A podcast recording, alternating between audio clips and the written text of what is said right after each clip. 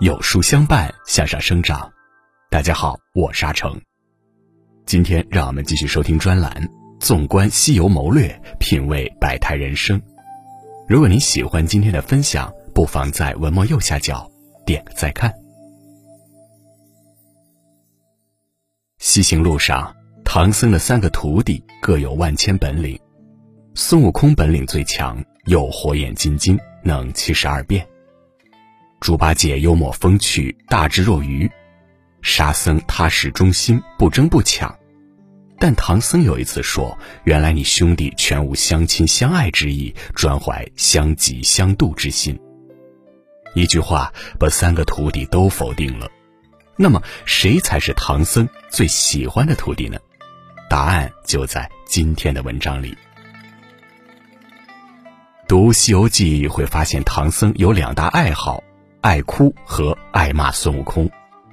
途中，唐僧的马被白龙吃掉，唐僧边哭边喊，悟空受不了这哭闹的场面，直说唐僧是脓包。悟空准备去把马抢回来，唐僧又怕妖怪回来把自己害了，拉着悟空不让他走。悟空大骂唐僧太不中用了。后来，唐僧好不容易大胆了一回，悟空笑话道：“难道这次不脓包了吗？”是悟空没大没小吗？不是，悟空知道分寸。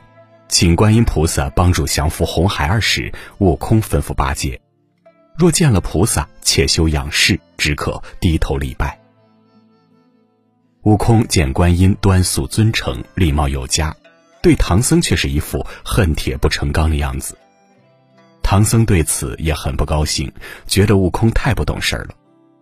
这猴子太无理了！我说了多少遍，就是不听。第二十七回，白骨精化身一妙龄少女，给唐僧送上斋饭。悟空一眼看出妙龄少女是妖精所变，但唐僧硬是不相信。悟空不客气地说：“师傅，我知道了，你肯定是见她长得漂亮，动了凡心。你要真有这想法，我们三个现在就地儿搭个窝铺，你们好圆房。”我们散了也不用那么累去取经。一通话把唐僧臊得满脸通红，气得说不出话来。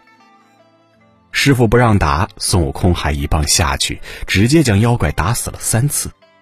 悟空一而再再而三无视唐僧说的话，唐僧再容不得他，要将他赶走。悟空说：“事不过三，明明是我对，可你信八戒不信我，我走就走。”只是我一走，你手下就没人了。唐僧生气地说：“就你能耐，就你是人，八戒和悟净都不是人。”唐僧气得将悟空逐出师门。又有一回，悟空打死了几个强盗，还特地将借宿老夫妻的儿子的头颅割下，血淋淋的就来给唐僧看。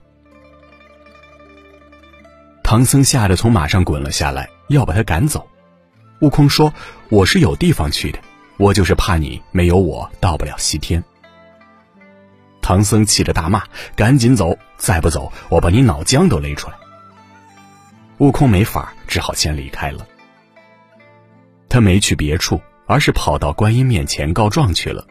最后还是观音出面，把悟空带回到唐僧身边。悟空是真性情。心里想什么就说什么，口无遮拦，却忘了师徒名分在。唐僧是师，他是徒，唐僧在上，他在下。悟空本领最强，出力最多，但定位错误，没拿唐僧当领导，不听指挥，说话口无遮拦，因此也是最不受唐僧待见的。如果说孙悟空是太直白，八戒就是太懒惰。见便宜就想占一占，一见困难危险就想躲想退。第二十八回，孙悟空三打白骨精，八戒一边煽风点火，唐僧听信八戒的话，把悟空赶走。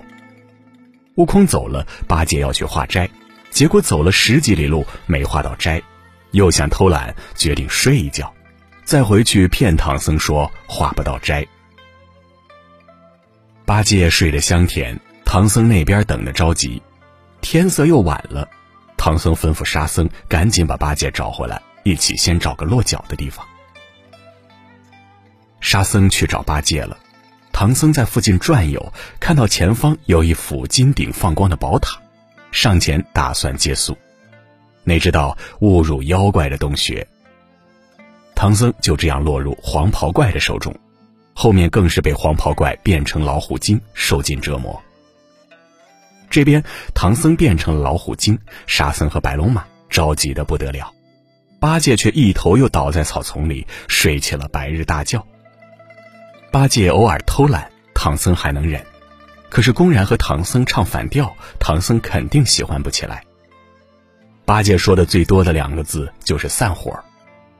一时悟空打不过，说散伙师傅被抓了，散伙明知道唐僧最在意的就是西天取经，还成天把散伙挂在嘴边，打击团队士气。唐僧心性坚定，目标明确，对八戒的不求上进十分看不过眼。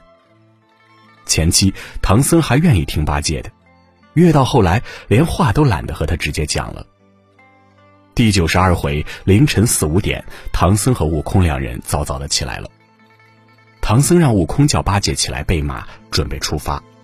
八戒就抱怨：“师傅，你没正经，二百多大户人家请吃饭，才吃了三十几顿饱饭。”唐僧受够了，直接骂道：“吃货，快起来！再犟嘴，让悟空打你。”八戒抱怨道：“师傅变了，以前多疼我，悟空打我还会劝。”现在反叫悟空打狠点儿唐僧已经懒得搭理他了。八戒没有意识到自己的态度，唐僧都看在眼里。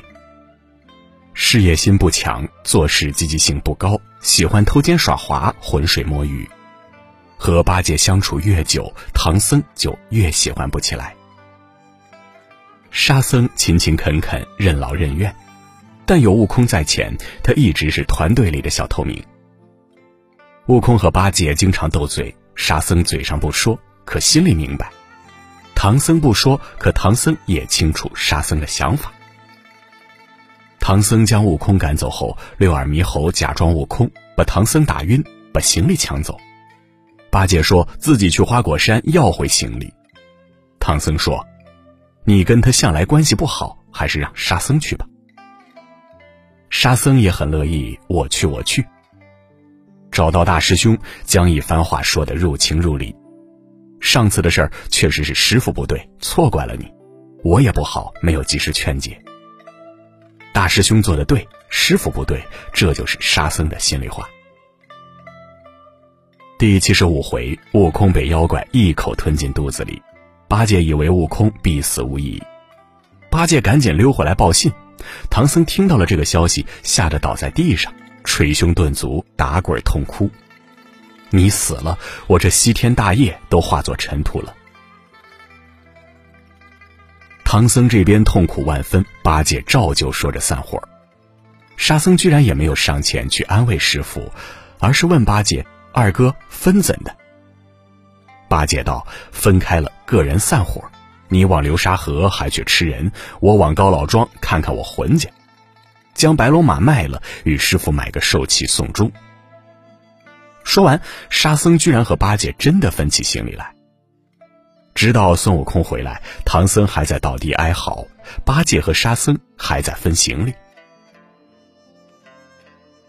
沙僧一直都很想取经，却在悟空死后放弃取经，固然是因为他知道没有大师兄到不了西天。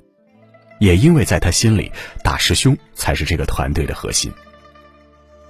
就像悟空打妖怪没回，八戒在那瞎琢磨时，他心里暗暗说：“反正我听大师兄的。”第八十回，妖怪假扮村妇，将自己绑在树上，请唐僧相救。在悟空的劝说下，唐僧没有救下这个妖怪。可没走多远，唐僧就听他在那叫。师傅啊，你放着活人的性命还不救，昧心拜佛取何经？唐僧听了就要回去救他。悟空装傻说没听见，还问八戒和沙僧。八戒懒得再走回去，说没听见。沙僧力挺悟空，说自己专心向前走，没注意，没听见。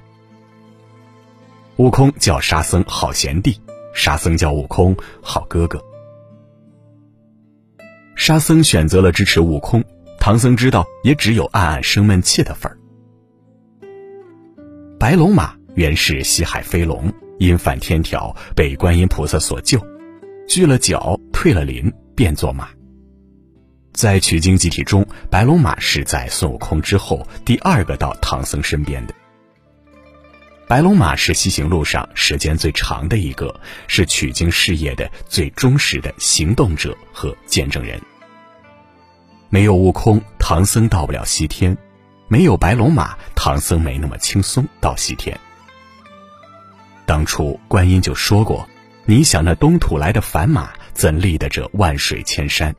怎么到的那灵山佛地？须得这个龙马方才去得。”白龙马的工作就是唐僧的专属司机，负责驮唐僧去西天。驮并不容易，强壮的八戒说：“师傅的骨肉凡胎重似泰山。”八戒不肯驮，让悟空驮师傅。悟空也说：“浅泰山轻如芥子，携凡夫难脱红尘。”白龙马默默做了众人不愿做、不屑做的工作。而除了本职工作，必要时白龙马还会主动加班。第三十回，黄袍怪把唐僧变成老虎精，白龙马都担心取经大业，化为宫娥去刺杀黄袍怪。刺杀失败后，白龙马找到八戒，想商量怎么救唐僧和沙僧。八戒第一个念头就是各奔东西。白龙马哭着劝八戒：“师兄，你千万休生懒惰。”八戒想不出办法来，还是白龙马拿主意，说去请大师兄帮忙。而在唐僧脆弱、伤心难过时，不同于八戒和沙僧表现出的冷漠，白龙马的做法堪称良心十足。唐僧被六耳猕猴打伤，白龙马无力救助，难过的在路旁长嘶跳跑。你受伤了，我心里这个难过气氛呢？唐僧感受到他的忠心，心理上也能好受许多。白龙马话不多，事没少做，平时尽职尽责，关键时果断帮忙，帮不上忙时也要想办法在心理上安慰安慰你。《西游记》里说，孙大圣有不睦之心，八戒、沙僧亦有嫉妒之意，师徒都面试被飞，以大路。向西正走，白龙马才是和唐僧同心同力、步调最一致的那一位，而安坐马上俯瞰众人，这时候的唐僧才是最有师傅的姿态。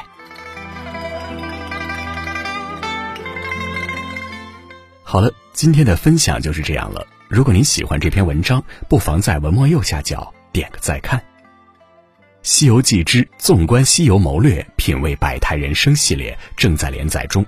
明天我们要讲的是孙悟空的头号粉丝。想知道更多《西游记》精彩故事，每天记得准时来收听哦。在这个碎片化的时代，你有多久没读完一本书了？长按识别文末二维码，免费领取五十二本共读好书，每天有主播读给你听哦。我是阿成，我在山东烟台向你问好。